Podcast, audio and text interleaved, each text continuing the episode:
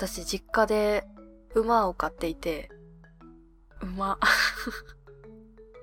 そう、これ、そう、これ言うと結構びっくりされるんですけど、まあ、なんで飼ってるかも私は全然わからないんですけど、本当物心ついた時から実家には馬がいました。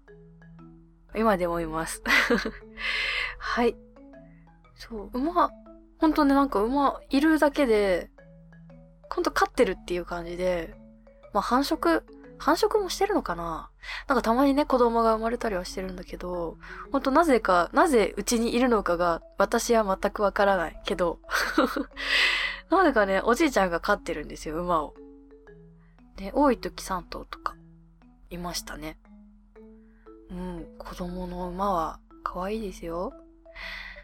で、なんかね、やっぱ、私の地元って特に実家の周りは、本当に想像、皆さんが想像している以上に田舎なんですよ。本当に近所がいないレベルで。なんかね、畑しかない。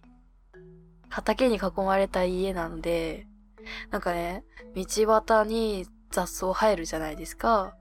だから、その道端に馬をチェーンで繋いで、その道端の草を馬に食べてもらうっていうね。そうそう。そういう感じで、使ってるっていうか、使ってるのかな？馬を。うま、うまいこと ね、すごいね、原始的なやり方でね、馬をうまいこと草むしりに使っております。